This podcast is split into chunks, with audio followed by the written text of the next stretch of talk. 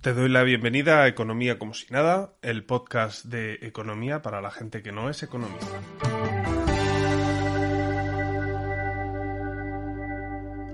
Os recuerdo que nos podéis seguir en la web comosinada.com y en la cuenta de Twitter eco como si nada.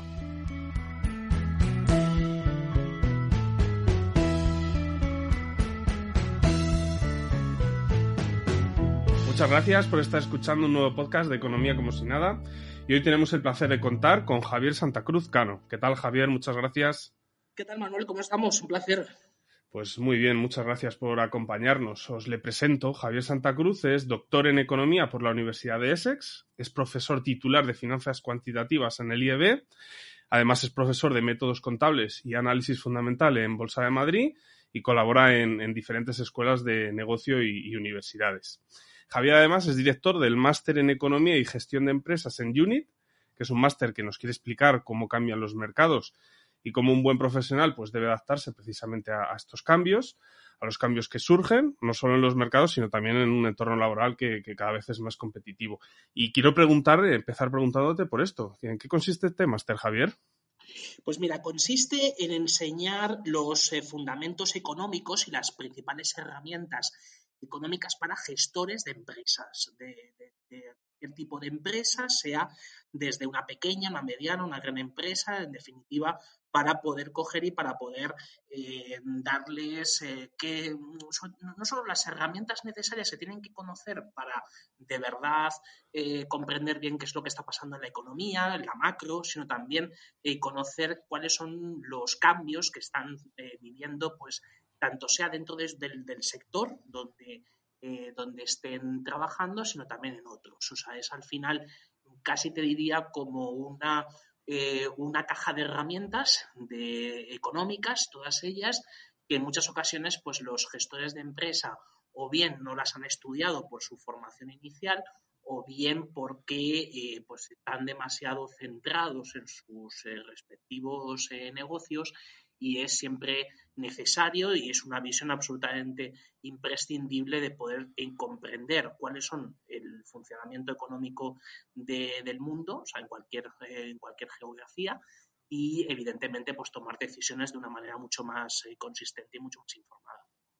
Bueno, insistimos mucho en el canal y, lo hablamos con Esmeralda Gómez en una charla que tuvimos con ella, que la formación que recibimos en finanzas durante nuestra educación primaria y secundaria quizás sea deficitaria. Es uno de los motivos por los que haber montado esta herramienta, obviamente a otro nivel que, el máster que nos comentas y de la formación que tú das, pero ¿cuál es tu opinión al respecto del tema de la formación financiera?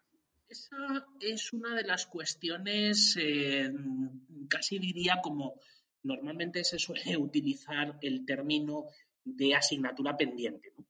Eh, y efectivamente lo es. O sea, es una asignatura pendiente desde muchos, desde muchos ángulos, pero sobre todo desde uno que es comprender y aplicar eh, cuánto, o sea, cuál es el coste real de, la obtención de, de, riqueza y valor añadido. Es decir, tenemos que entender muy bien las, eh, las dinámicas económicas, el ahorro, la inversión, cómo se traslada al crecimiento económico y de ahí al empleo, es decir, esa, poco ese, ese, ese flujo eh, primordial que en muchas ocasiones pues eh, queremos empezar a casa por el tejado y entonces los resultados suelen ser bastante negativos. No es tanto solo una cuestión de desconocimiento conceptual, muchas veces tenemos los conceptos, tenemos, bueno, eh, a todas las, las, herramientas muchas veces a, nuestro, a nuestra disposición y tenemos una cantidad de información enorme y, y cada vez mayor. Y entonces, de lo que se trata es de saber tener criterio y poder seleccionar qué es lo verdaderamente importante y qué es lo que tenemos que, vigilar. Entonces, esas cosas eh, en el fondo no es, una cuestión de alfabetización, sino que es una cuestión de educación, es una cuestión de estrategia, es una cuestión de, em, cómo instrumentalizar algo que sea, eh, que sea potente y que tenga recorrido a medio largo plazo, y eso desde luego es lo que nos falta y mucho, tanto en la sociedad en general, o sea, en la opinión pública, y también, lógicamente, en el mundo de la empresa. Claro. ¿Y, qué propondrías para mejorarla? ¿Crees que es un puro tema político? ¿Quizás un acuerdo de altos vuelos? Eh, ¿Alguna asignatura que diéramos durante toda nuestra vida laboral? ¿O es un cambio cultural más, más profundo y más complicado? Pues a ver, eh, todas las cosas eh, se tienen que coger y se tienen que empezar a hacer de manera casi silenciosa, es decir, las grandes reformas y los grandes cambios económicos casi siempre pasan por una primera etapa que es eh, silenciosa, es decir, aquello que decía el, el eh, de Lemus hace ya pues, casi un siglo, de que la reforma tributaria, por ejemplo, que era uno de los temas, la reforma monetaria, ¿no? que, había en, aquel, en aquella época en España, eh, o se hacía de manera silenciosa o no se hacía. Es decir, muchos cambios son discretos, son cambios muchas veces imperceptibles difícilmente perceptibles, y a partir de ahí se puede construir una estrategia de medio y largo plazo que siga pues a un mayor nivel tanto de, competencias como también de ejecución económica y financiera de la sociedad. Y entonces todo empieza, digamos, por, por, sencillos y por eh, detalles muy concretos. Te pongo un caso mm, que todos, o todos lo, van a, lo van a entender. Mira, en España los niveles de ahorro familiar pues, el, extraordinario que ha sido eh, la crisis que tenemos desde marzo de 2020, descontando eso, los el nivel de ahorro familiar es uno de los más bajos del mundo, ¿vale? Del mundo desarrollado. O sea, incluso estamos, estamos un poquito por encima de Estados Unidos, que es el, un poco el sitio donde más precariedad eh, financiera tienen las familias, pero, estamos muy lejos de Alemania, de Suecia, de Austria, incluso de, de Italia o de Francia. Entonces, eso, y eso ha sucedido y, no, ha, sido así siempre. Es decir, el cambio se ha producido en los últimos 50 años. ¿Por qué? Porque en el fondo de las cuatro grandes áreas de planificación financiera futura de, las personas y de las familias, eh, tres de esas áreas son provistas por el Estado, eh, que es la educación, la sanidad y las pensiones.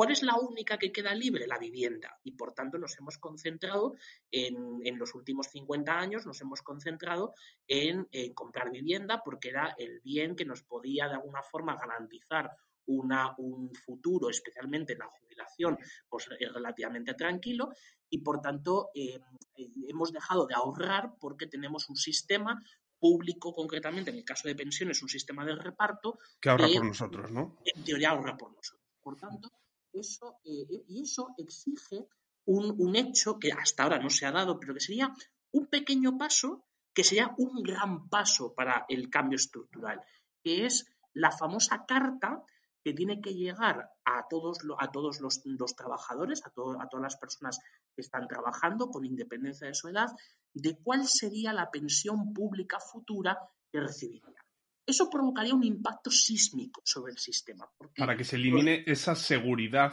que tenemos en una pensión, ¿no? Por ejemplo. Efectivamente, pues nos daríamos cuenta hasta qué punto lo que vamos a cobrar a futuro es mucho menos de lo que nos pensamos y además de una manera muy poco segura. estamos sometidos a cambios desde la, la esperanza de vida, eh, por supuesto tenemos cada vez menos, menos hijos, y tenemos problemas de todo tipo para hacer sostenibles las pensiones, eh, quitando pues esto, el extraordinario de lo que estamos viviendo en estos últimos eh, meses. Entonces, eso, por ejemplo, ese eso es un pequeño cambio, porque en realidad es simplemente el hecho de eh, poner en una carta una información que el Estado da a los ciudadanos donde le dice, oiga, usted está pagando una cotización a la seguridad social, por tanto, por esto le corresponde tanto en el futuro. Y entonces, ese sería, eh, probablemente el gran obstáculo, el que eso no se haga, para que haya una revolución en el pensamiento y sobre todo en la planificación futura y por tanto dejemos de, dejemos de pensar que todas nuestras espaldas están cubiertas y por tanto no es necesario ni informarse mejor, ni formarse mejor, ni tampoco tener suficiente criterio o estrategia para poder tener una, una mejor planificación financiera. Está muy claro, es una muy buena idea. Hoy te hemos traído eh, para pedirte tu opinión acerca de, temas macroeconómicos. Uno de los temas más recurrentes de debate económico y que estamos hablando últimamente bastante en el podcast es el tema de la inflación. Parece ser el principal motivo de preocupación, ya no solo en los mercados, sino también en el día a día de, las familias. Los bancos centrales no paran de decirnos que esto va a ser transitorio, que es cosa de unos meses, pero aquí es donde quiero pedirte opinión y, que te mojes. ¿Tú consideras que esto es cosa de unos meses o que vino para quedarse? Ha venido para quedarse. Evidentemente no con la virulencia y con, los números que tenemos en este momento encima de la mesa, los que publicó el avance de, la inflación de, noviembre por parte del INE, por parte de Eurostat para la zona euro, etcétera, lo tendremos en unos niveles probablemente más moderados en los próximos eh, trimestres, pero desde luego es algo que ha venido para quedarse. Porque el momento en el que estamos ahora mismo es el de un cambio eh, radical, o un cambio, más que radical, fíjate, es un cambio que se ha ido fraguando de una manera silenciosa, que es eh, después de los confinamientos y después de todo lo que el bloque, ¿no? De esos meses críticos entre marzo hasta mayo, junio del año pasado, eh, se fue fraguando un cambio estructural importante y que se ha ido revelando en los siguientes meses que es, por ejemplo, la ruptura de las cadenas, de, muchas cadenas de suministro, em, la, falta de coordinación entre el sector, entre el transporte, la logística, eh, las materias primas, la concentración, por ejemplo, del poder de mercado de algunos países con respecto a ciertos, em, sean materias primas críticas, componentes, consumos intermedios, en fin, que determinan todo, todo lo, todo, o la, la trayectoria de las cadenas de valor y eso ha sido un cambio silencioso que, que ahora ya estamos empezando a ver y que sé, una de, las, de las manifestaciones es precisamente la inflación. Es decir, tiene un componente que es mm, relativamente transitorio, o mejor dicho, no es todo lo permanente que parece, em, la falta de ciertos suministros. Hay cuestiones que pueden resolverse y sobre todo lo que, esto, lo que decían del efecto escalón, ¿no? del consumo, de haber estado prácticamente paralizado el consumo a que se vaya eh, reactivando ese consumo, pues más o menos eso pues genera un poquito de efecto escalón y es algo que se puede neutralizar de aquí a unos meses. Pero el resto, que es la gran mayoría de la inflación que estamos viviendo, ha venido para quedarse y lo que estamos eh, comparando, y esto obviamente tiene su, tiene su componente de, riesgo en el análisis, estamos fraguando un cambio de estructura, un cambio de oferta, de, un cambio estructural de oferta, eh, parecido al que tuvimos en los años, eh, probablemente en los años 70, a partir de los años 73, 75, hasta finales de los 70.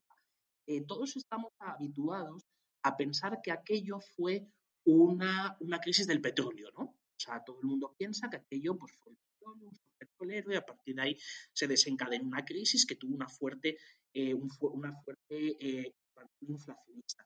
Pero en realidad lo que pasó fue precisamente una grave crisis estructural. Hubo un cambio del paradigma energético, que es el que tenemos en este momento, hubo un cambio del paradigma industrial, que también lo tenemos en este momento, incluso también del paradigma alimentario, es decir, todo lo que es todo esto de la transición verde, digital, etcétera, al final son cambios de paradigma, de base, son cambios estructurales que están dando sus primeras manifestaciones y que lo veremos con toda su crudeza en los próximos años. Y eso, lógicamente, genera fenómenos persistentes de inflación. Eh, no, has mencionado, nosotros aquí hemos hablado de, pues, de diferentes mecanismos que pueden producir la inflación. Los hemos resumido muy básicamente en un exceso de creación de masa monetaria, un exceso de, bueno, o una mejora de crecimiento económico que hace presionar la demanda y luego sobrecostes, eh, como puede ser lo que hemos hablado del tema del coste de la luz. No has hablado del tema de la masa monetaria. ¿Tú crees que en este caso es un puro tema de costes o de cambio de paradigmas, que esto no tiene nada que ver? Las políticas monetarias expansivas tienen bastante que ver. Eh, desde, digamos, un componente de la inflación es que el dinero que se ha ido creando, es decir, el dinero de la nada, ¿no? Que se ha ido creando en los últimos años y que se ha exacerbado todavía más en el último año y medio, eso está llegando al mercado. Es decir, es un fenómeno que estamos empezando también a ver ahora, porque durante años los bancos centrales inyectaban liquidez que se quedaba, en el caso, por ejemplo, de Europa, es muy evidente, se quedaba en un circuito cerrado. ¿Vale? Se quedaba en un circuito cerrado eh, del, mercado financiero, es decir, pues alimentaba eh, los precios de los bonos, alimentaba los precios de las acciones, el que tengamos los mercados financieros en máximos históricos, etc.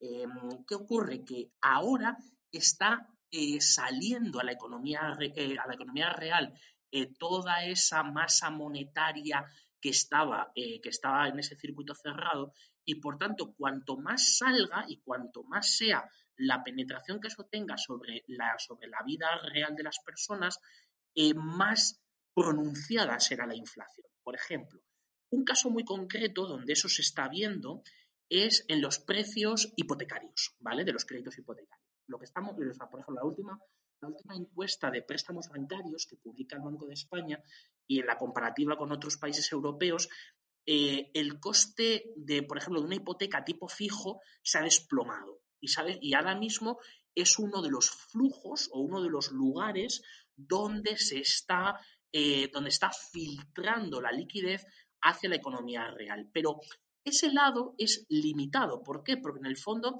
los precios bajan mucho de los créditos hipotecarios, pero al mismo tiempo las condiciones para dar esos créditos son condiciones, por ejemplo, las exigencias de solvencia, etcétera, eh, se mantienen en niveles elevados porque eso es lo que la regulación presiona al sistema financiero. Entonces, eh, ¿cuál, es el, eh, es, ¿cuál ha sido o cuál está siendo la principal válvula de escape de toda esa liquidez?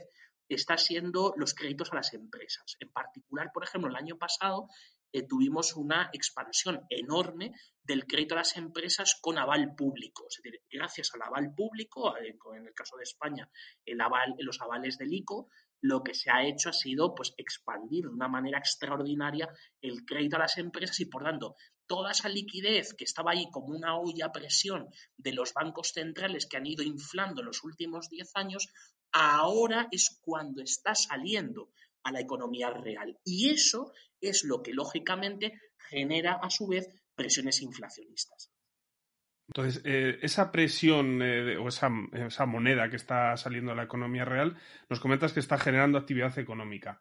Dado que la inflación obviamente se está empezando a escapar de los objetivos que bancos centrales nos han ido comentando que eran los óptimos, que es estar alrededor del 2%, algo que, ya nos has comentado también que no se había conseguido en los años anteriores a, a esta crisis del COVID, ¿tú crees que es el momento de empezar a retirar esos estímulos o que al ver que esos estímulos realmente están llegando a la economía real va a ser peor el remedio que la enfermedad? Es un, es un gravísimo error y lo vamos a pagar y lo vamos a pagar más pronto que tarde eh, no retirar ya los estímulos monetarios. ¿Por qué? Porque lo más probable es que nos encontremos con un fenómeno inflacionista difícilmente manejable. El cariz que están tomando los acontecimientos y sobre todo la evolución de la, tanto de, la, de la, inflación como también del crecimiento de las economías, eh, tenemos que tener muy en cuenta que el crecimiento se está ralentizando en general, pero en particular en los países que más problemas tienen, como es el caso, por ejemplo, de España, donde estamos todavía pues, un 5% por debajo de los niveles previos a marzo de 2020 y luego con otro problema que es el de, eh, por ejemplo, pues no tengamos la capacidad de, crecimiento de la innovación, de la productividad, de todos los, motores, ¿no? por decirlo así, del crecimiento futuro. Es decir, estamos en el, en el momento presente, hemos intentado quemar o hemos intentado forzar todo lo que hemos podido y más la maquinaria del crecimiento económico, no da más de sí y por tanto eh, por, mucho, por mucho dinero que metamos eh, vía, vía política monetaria expansiva, no vamos a corregirlo, porque el problema que tenemos es un problema estructural, no es un problema de demanda. El problema de demanda lo tuvimos al inicio de la crisis COVID. La crisis COVID es una, es una crisis de demanda de libro, ¿vale? Porque es simplemente paralizar eh, la, demanda, o sea, paralizar el consumo, paralizar la inversión. Es decir, es una, es una crisis de libro de demanda. Sin embargo, las crisis como todo, como mi, maestro David Tawas lo decía, decía aquello de que las crisis son mutantes. Y entonces, eh, la mutación de la, de la, crisis, de la crisis de demanda con la que empieza el COVID es una crisis de oferta, que es eso que se estaba fraguando, eso que no estábamos viendo y que hemos empezado a ver desde, sobre todo a partir del verano pasado, del verano otoño, donde empezaron las primeras tensiones en los puertos, en las cadenas de valor, en los bienes industriales, etcétera. Entonces, todo eso es lo que ahora no se corrige ni con políticas fiscales expansivas, ni, ni, mucho menos con políticas monetarias expansivas. Es justo, es como, eh, es como darle la medicina incorrecta al enfermo que necesita otra cosa. Entonces, eh, sepamos muy bien cuál es la naturaleza de la enfermedad y sobre eso apliquemos las medidas adecuadas. No porque haya mucha liquidez en el mercado se va a arreglar todo esto. Pero en estos meses o en estos años, con esta cantidad de dinero, con este flujo de dinero tan, tan grande, los países lo que han hecho es aumentar muy fuerte los ratios de deuda. Eh, por ejemplo, 155% ratio de deuda PIB en Italia o, por ejemplo, 120 en España y creciendo. ¿Tú qué crees que ha sido antes, el huevo o la gallina? Quiero decir, ¿está subiendo el nivel de deuda de los países porque los tipos están bajos y estos países están aprovechando endeudarse? ¿O es lo contrario? Vamos a mantener los tipos bajos porque como suban los tipos no vamos a poder mantener ni hacer frente a esta deuda tan monstruosa pues justo, digamos, empezó siendo el huevo y luego después vino la gallina, ¿no? seguir el símil. primero lo que se hizo fue las políticas, las políticas monetarias eh, expansivas, lo que hacían era estimular eh, el, endeudamiento, o sea, estimulaban la, liquidez para eh, liquidez artificial, es decir, no se estaba produciendo un crecimiento económico eh, correspondiente a la cantidad de dinero que se estaba metiendo, inyectando nueva en el mercado. Y por tanto, lo que se produjo fue un, incremento del endeudamiento, intentar coger, intentar pues que, la, que la deuda, que gracias a nuevos créditos, a una, a una financiación barata, ¿no? que, es, es lo que casi siempre se suele coger y se suele decir, una financiación barata, poder eh, pues, estimular poder impulsar el consumo, poder impulsar incluso la inversión, ¿no? Si tú tienes, si tú generas una expectativa futura de que los tipos de interés van a ser bajos, lo que estás diciéndole a las empresas es que, oiga, si usted invierte ahora y mantiene esa y se endeuda ahora, eso le va a salir barato porque eh, la tasa de rentabilidad que usted va a obtener probablemente sea, sea superior a, la, eh, a los costes financieros fue al principio, eso sobre todo a partir de los años 2011, 12, 13, ¿no? Y sobre todo con el gran revulsivo que fue a partir de 2014-2015.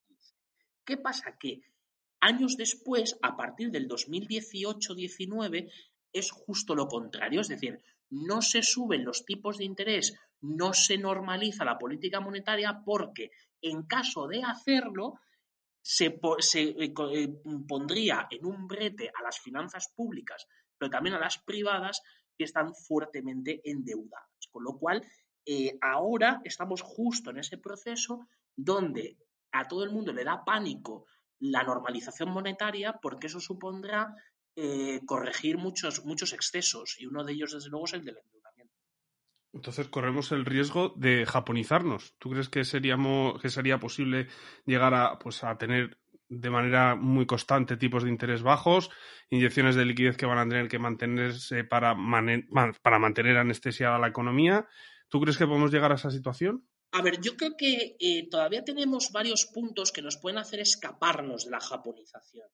Eh, uno de ellos es el crecimiento de la productividad. Es decir, al final eh, Europa todavía, la eurozona, para ser un poco más, más precisos, la eurozona todavía tiene un potencial de que la productividad crezca y, por tanto, la internacionalización de sus empresas, unido a la, su potencia de, generación de innovación, eh, haga que venza, que sea muy superior al crecimiento poblacional, por al fin y al cabo el crecimiento demográfico juega en nuestra contra y evidentemente los tipos de interés, eh, pues prácticamente, o sea, no solo cero, sino tipos de interés reales cada día más negativos. Eso es una, eso es una cuestión. Y luego la otra cuestión es precisamente el fenómeno inflacionista, porque la inflación, una de las cosas que, te, que nos... Em, que nos esto que, no, que nos podemos encontrar es que la, la inflación eh, una inflación persistente y, con, los, eh, a lo mejor no con las cifras de ahora, sino a lo mejor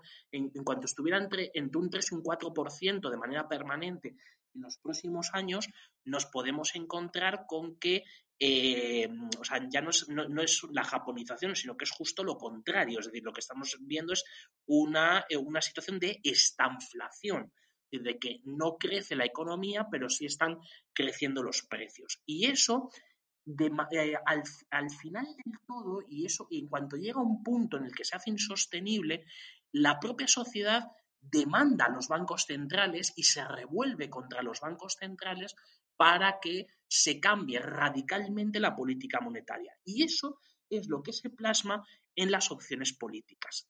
Un caso muy concreto que de, de cómo sucedió este asunto fue en, la, en Reino Unido a finales de los años 70. Es decir, el surgimiento de, los, de, de, la, de, Margaret Thatcher y de su política a partir de 1979 tenía un eje, un eje común importantísimo que era el discurso contra y las acciones contra la inflación, la batalla contra la inflación. Entonces, eso es lo que todavía nos separa de una situación de japonización. Eh, también nos separa, por supuesto, que somos por decirlo de alguna forma, en Europa, cada uno de nuestro padre y de nuestra madre. Es decir, la economía japonesa es una economía perfectamente integrada o unas relaciones de dependencia entre los sectores muy marcadas. Sin embargo, en Europa, casi te diría que somos eh, por, decir otra, cosa que se, que se entienda bien, somos el ejército de Pancho Villa, es decir, cada uno tenemos eh, estructuras económicas totalmente distintas, tenemos, eh, tenemos movimientos de la productividad muchas veces contrarios, no tenemos ni siquiera sincronización de los ciclos económicos, es decir, nosotros somos, somos un club muy raro, o sea, somos una economía que tiene algunos rasgos de integración, sobre todo comercial, pero tenemos muy poco de lo demás, con lo cual eso también te hace escaparte, por decirlo de alguna forma, de que la japonización sea el futuro de, al menos el futuro a corto o medio plazo de Europa. Pero tú nos has hablado además ahora en, esta última respuesta del tema de los tipos de interés reales. Eh, y es que yo creo, y quiero pedirte tu opinión, de que no es sostenible una inflación por encima del 5% y los tipos de interés al menos 0,5%. Eso nos da unos tipos de interés reales que, por ejemplo, en Alemania están cerca del menos 5,5%. En algún momento deberá esto corregir, ¿verdad? Los incentivos para corregirlo son pocos y la mayor parte de las veces se corrige mediante eh, hechos traumáticos. ¿vale? Es decir, los grandes cambios eh, o los grandes golpes de timón, por decirlo de alguna forma, se hacen eh, de manera traumática. Por ejemplo, lo hicimos en España pues, en el 2011, que fue un cambio traumático, 2010-2011, más un cambio profundamente traumático.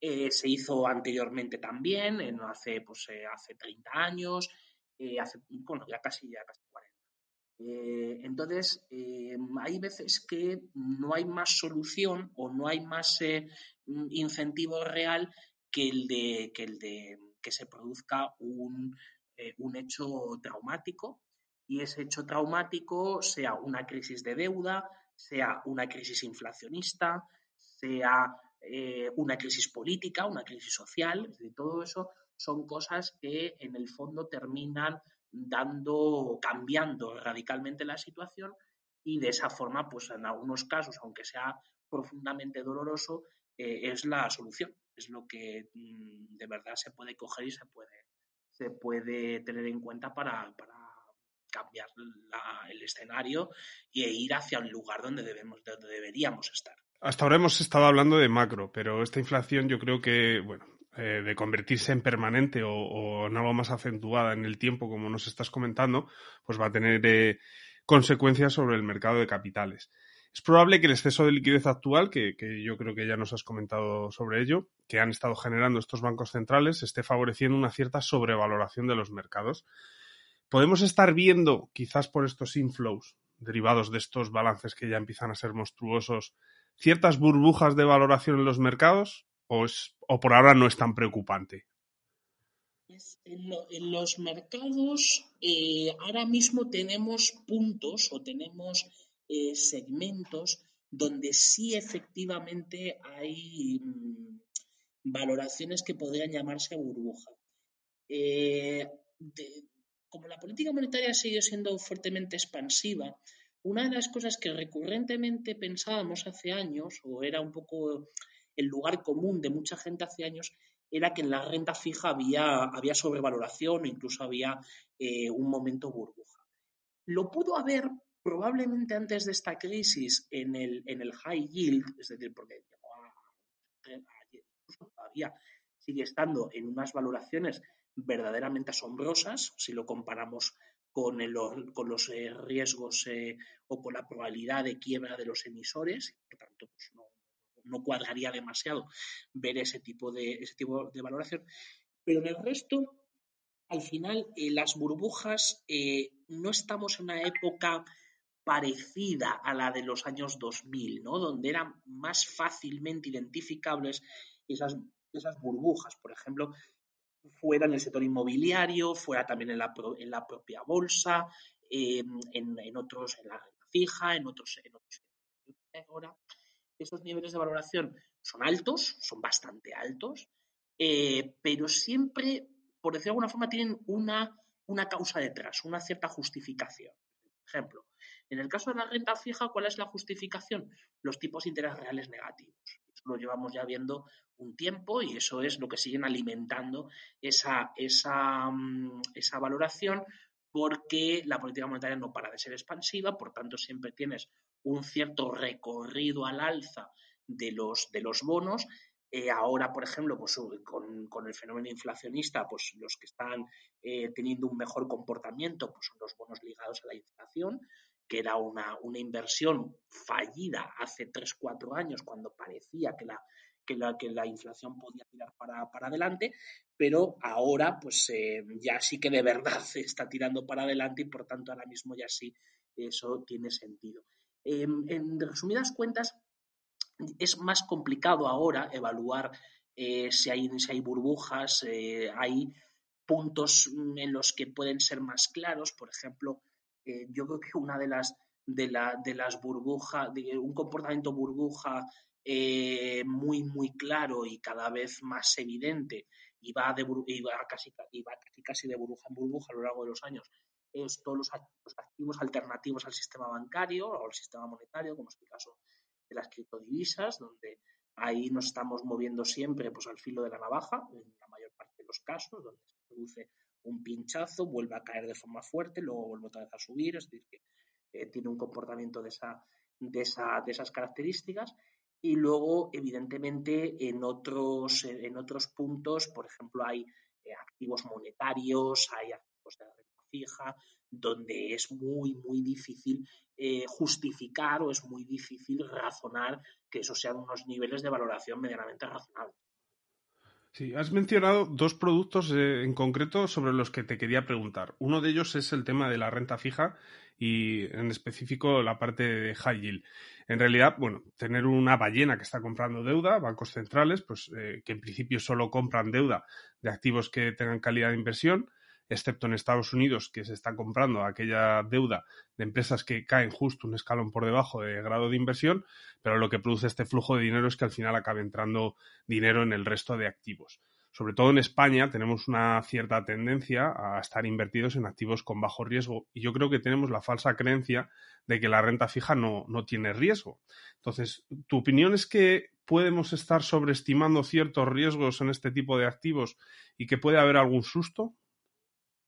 Sí, de hecho el susto eh, el propio Banco Central Europeo ya lo ha tenido con varias empresas españolas eh, con las cuales eh, su pérdida de, rating, de calificación crediticia, ha hecho que si los tuviera que vender los activos en el mercado perdiera bastante dinero.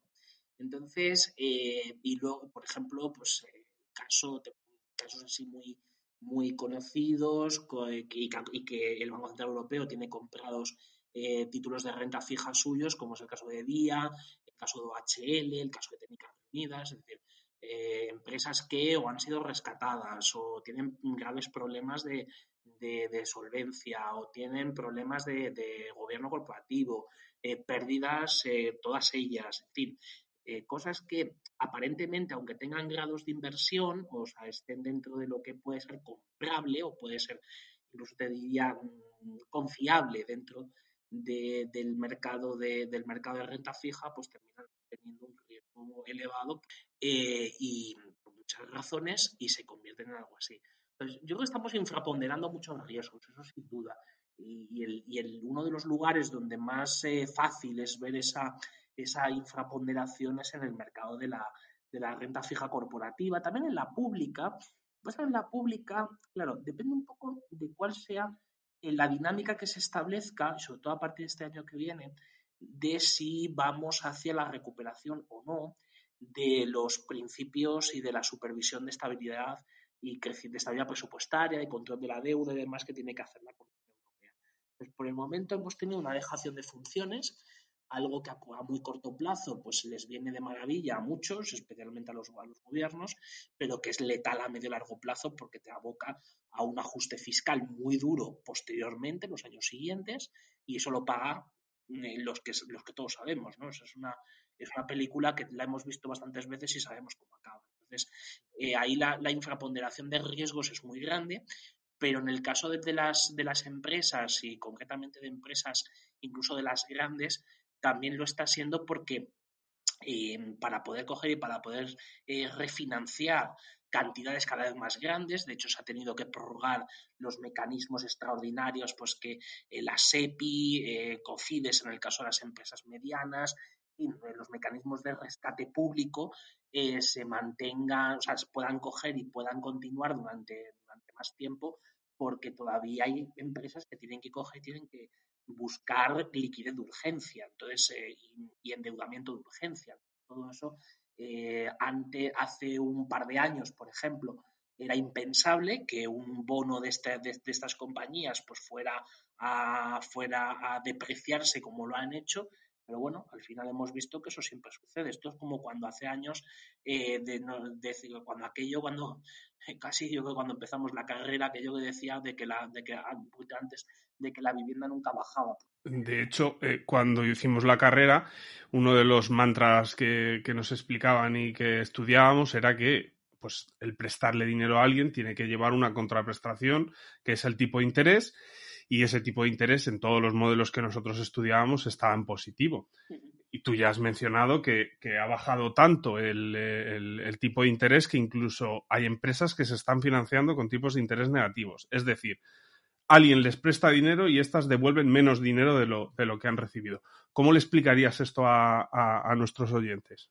El caso de los tipos de interés negativos es una aberración verdaderamente, verdaderamente tremenda, ¿no? Porque al final las, economías y el mundo en general ha progresado gracias a, con, la capitalización, con, el fenómeno de la capitalización compuesta, ¿no? Aquello que destacaba el, eh, Albert Einstein de que una de las fuerzas que movía el mundo era, era la capitalización compuesta y entonces el interés compuesto. Entonces, en este sentido, si tú lo que te encuentras es que el interés compuesto es negativo, o sea, eh, lo que es primero, eh, eso es, un, es una espiral infernal, es decir, llega a un punto en el cual aquello no tiene más recorrido, entonces alguien o alguienes tienen que quebrar y por tanto los costes que tiene ese, tipo de estrategia son gigantescos. No, no, no, no, no estamos ponderándolos lo suficiente. Con lo cual, yo creo que ahora se va a ir viendo ese, esa, poco a poco, igual que ha pasado, está pasando con la inflación, con ese cambio estructural, ¿no? que están viendo las, economías,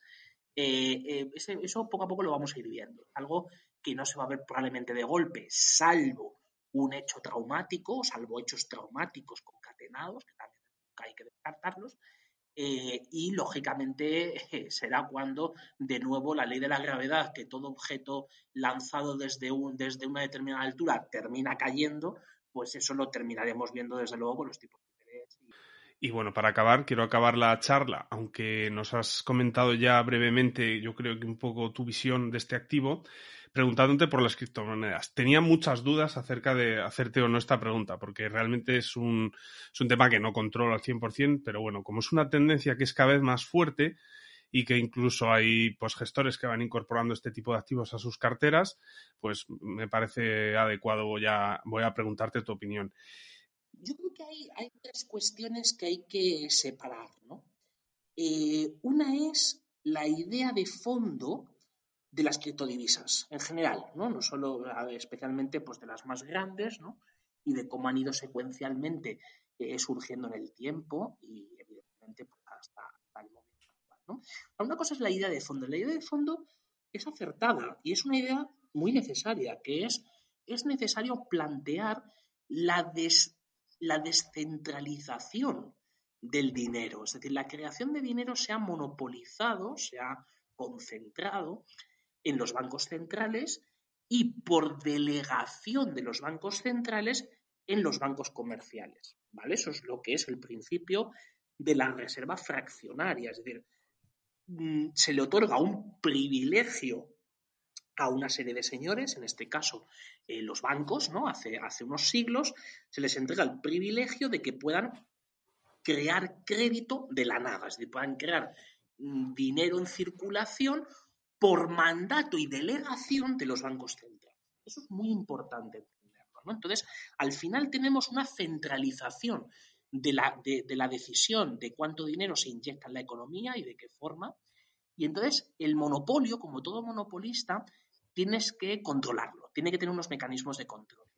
O bien, si no tiene esos mecanismos de control, tenderá a la tiranía, que eso es lo que ha pasado con muchos regímenes monetarios a lo largo de la historia, o bien saldrán alternativas al sistema existente. Y entonces, una de las alternativas, la más importante, que ha surgido en los últimos años como alternativa al sistema monetario existente, son las criptodivisas. Con lo cual, la base, casi incluso te diría la base teórica, desde el punto de vista económico, tiene todo el sentido. Es decir, es una base absolutamente acertada. En segundo lugar, el otro aspecto es el de la tecnología, es otro aspecto de gran relevancia porque aprovechando un desarrollo tecnológico concreto, que es la tecnología blockchain, te permite hacer muchísimas cosas y te permite crear un motor el cual puede alimentar a muchas cosas, ¿vale? Entonces, podemos usarlo y de hecho ahora mismo estamos realmente infrautilizando todas las capacidades que tiene esa, que tiene esa tecnología. Y por tanto, ha surgido y se ha sido potenciada gracias a las criptodivisas a lo largo de los últimos 10 años y, y eso es un aspecto pues también enormemente positivo. Sin embargo, el tercer aspecto es el de creer que eso es un activo como otro cualquiera y que además de eso es algo con lo que se puede, por decirlo de una forma, especular, ¿no? Se puede, eh, se puede, se puede mm, cubrir las necesidades reales y financieras de eh, familias, de empresas, de inversores particulares o incluso de inversores profesionales. Y eso es el, y eso es el error. Es el error, ¿por qué? Porque tenemos, estamos ante un mercado que es absolutamente anárquico. Es un mercado en el cual no existen eh, reglas y cuando hablo de reglas no hablo de regulación o no solo de regulación, sino un mercado donde se sepa claramente qué es la oferta, qué es la demanda, cómo se fijan los precios, cuáles son las dinámicas que hay detrás y los fundamentos tanto de la oferta como de la demanda. Eso no lo tenemos. Es, un, es un uso puramente, puramente especulativo, además con casos que si nos detenemos un poco y examinamos los casos que han ido sucediendo de, a lo largo de los años, pues es desde luego una, eh, una historia bastante triste. Y precisamente eso es lo que está eh, eh, oscureciendo, está haciéndole sombra a lo más positivo y a lo más interesante, claro, que es que de las criptodivisas como es que de verdad es una alternativa y hay que mm, al menos enseñarle las, los dientes, permíteme la expresión, al sistema monetario actual. Es decir, hay que establecer mecanismos de control de los bancos centrales, que ahora mismo, y no es un control que pueda ejercer un parlamento, que pueda ejercer eh, una, un poder político, todo lo contrario, es decir, es necesario eh, separar todavía más el, poder político o el, riesgo, lo que se decía del riesgo soberano y el riesgo bancario. Es decir, hay que separar radicalmente la política fiscal y la política monetaria.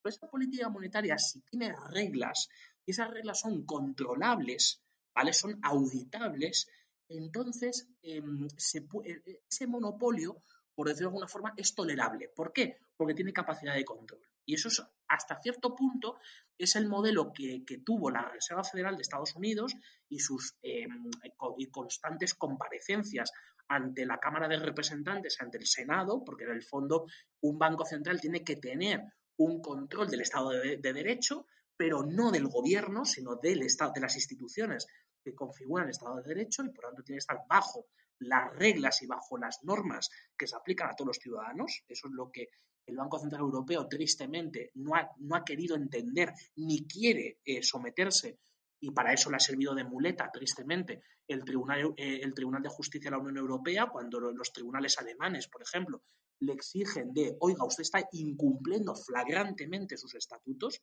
y esto además es inconstitucional en Alemania, con lo cual usted tiene que coger y tiene que someterse a las mismas reglas que todos, y entonces si no hay esos mecanismos de control que antes existían o, fueron existiendo a lo largo de los años, ese, monopolio hay que ir contra él, hay que luchar para eh, para desnacionalizar aquello que decía Hayek de la desnacionalización del dinero. Entonces, en este caso, es una alternativa que es necesaria. Pero todo eso que es absolutamente necesario, que tiene todo el sentido, y además de eso, desde el punto de vista tecnológico, pues eh, se ve, se ve eh, oscurecido por el manejo que se hace de él y las cosas que se dicen todos los días.